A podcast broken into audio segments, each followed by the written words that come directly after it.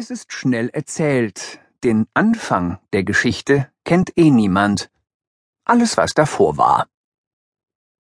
Was dann vor etwa 13 Milliarden Jahren geschah, weiß man aber ziemlich genau. Ein minimaler Kosmos explodiert mit maximaler Energie. Die auseinanderfliegenden Astralkörper entfernen sich voneinander wie auf einem sich blähenden Ballon.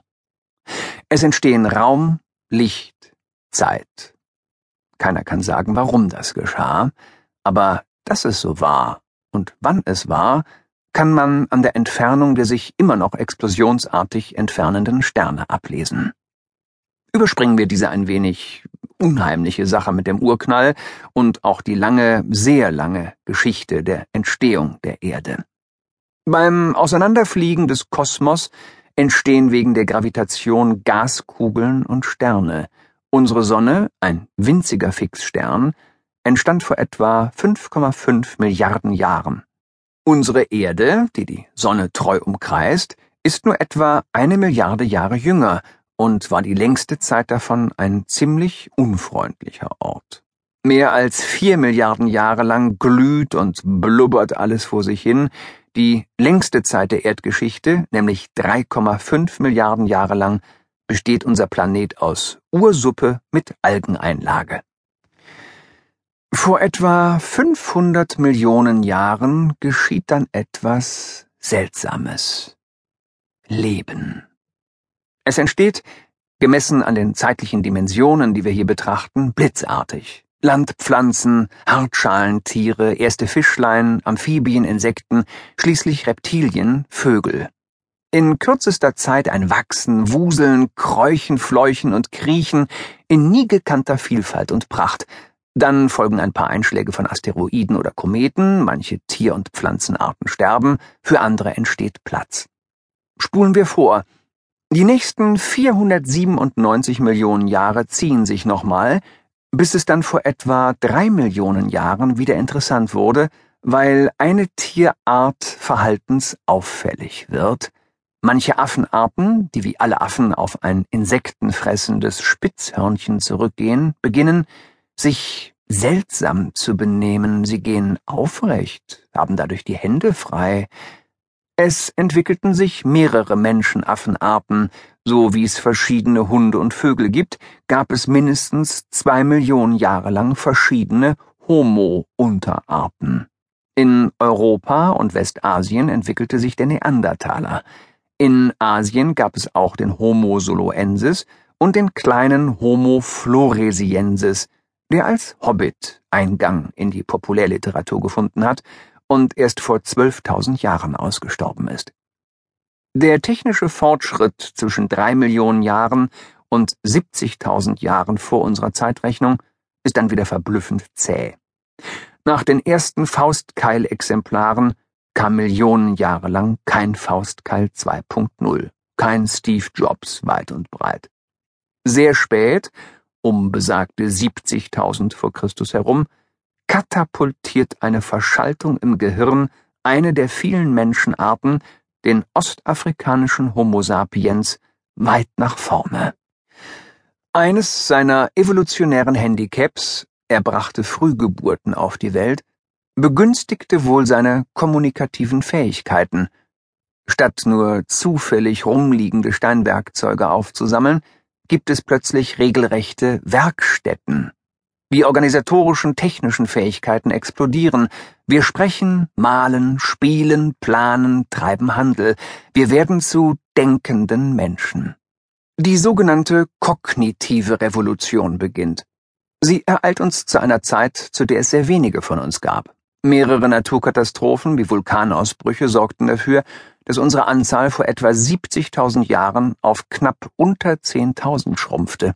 Das heißt erstens, dass wir schon einmal beinahe ausgestorben wären und zweitens, dass wir alle sehr nah miteinander verwandt sind. Vor etwa 12.000 Jahren folgt dann der vielleicht folgenreichste Schnitt, die Sesshaftigkeit.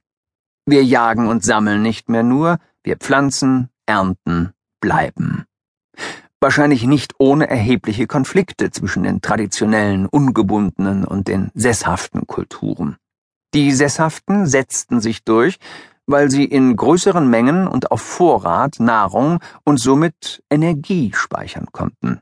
Das zwang sie allerdings auch dazu, immer mehr zu produzieren, um die wachsende Bevölkerung ernähren zu können. Ab diesem Punkt gibt's kein Zurück mehr. Wer einmal sitzt, danach wird's so schnell, dass man kaum noch mitkommt. Mit dem Besitz kommen das Zählen und das Schreiben.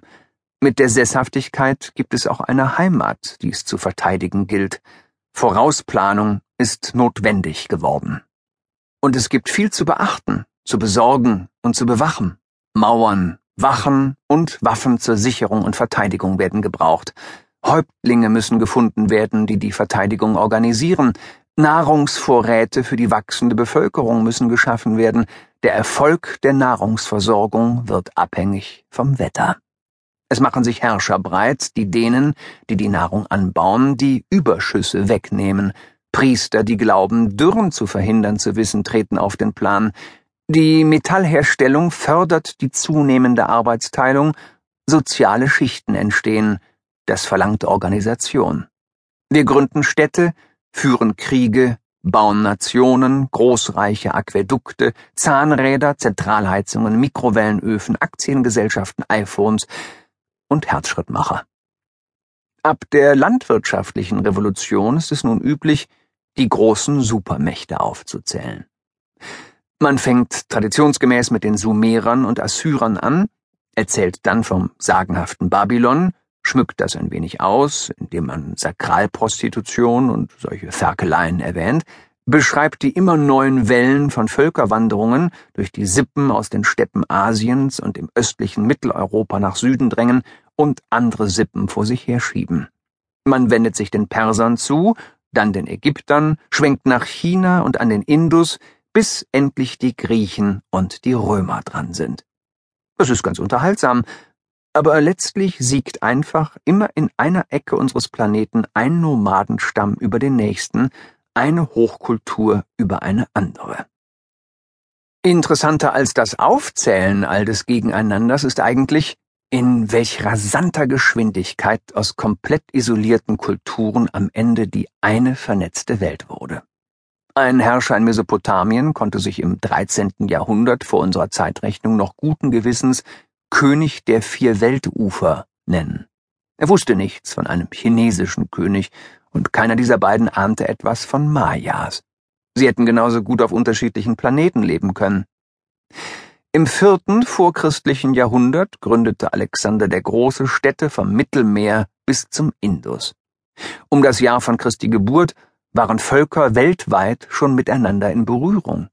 Nero schickte Expeditionen zu den Quellen des Nils, der Jesusjünger Thomas predigte am Indus. Dann rollte eine Welle arabischer Eroberungen durch die Mittelmeerwelt und der Islam schuf ein multikulturelles Weltreich. Schließlich handelten am Ende des ersten Jahrtausends nach Christus Juden, Christen, Wikinger und Chinesen mit Gütern über Kontinente hinweg. Nach den Kreuzzügen war die Welt im 12. und 13. Jahrhundert bereits so vernetzt, dass der Papst Briefe an Mongolen in China schrieb, um Hilfe gegen die Muslime zu erbitten, Übersetzungen alter griechischer Texte aus dem arabischen Raum nach Westeuropa strömten und es international vernetzte Universitäten, verbindliche internationale Rechtsvorschriften und Welthandelsmetropolen gab. Das Wort Globalisierungsgegner ist eines der dümmsten Wörter im Sprachgebrauch.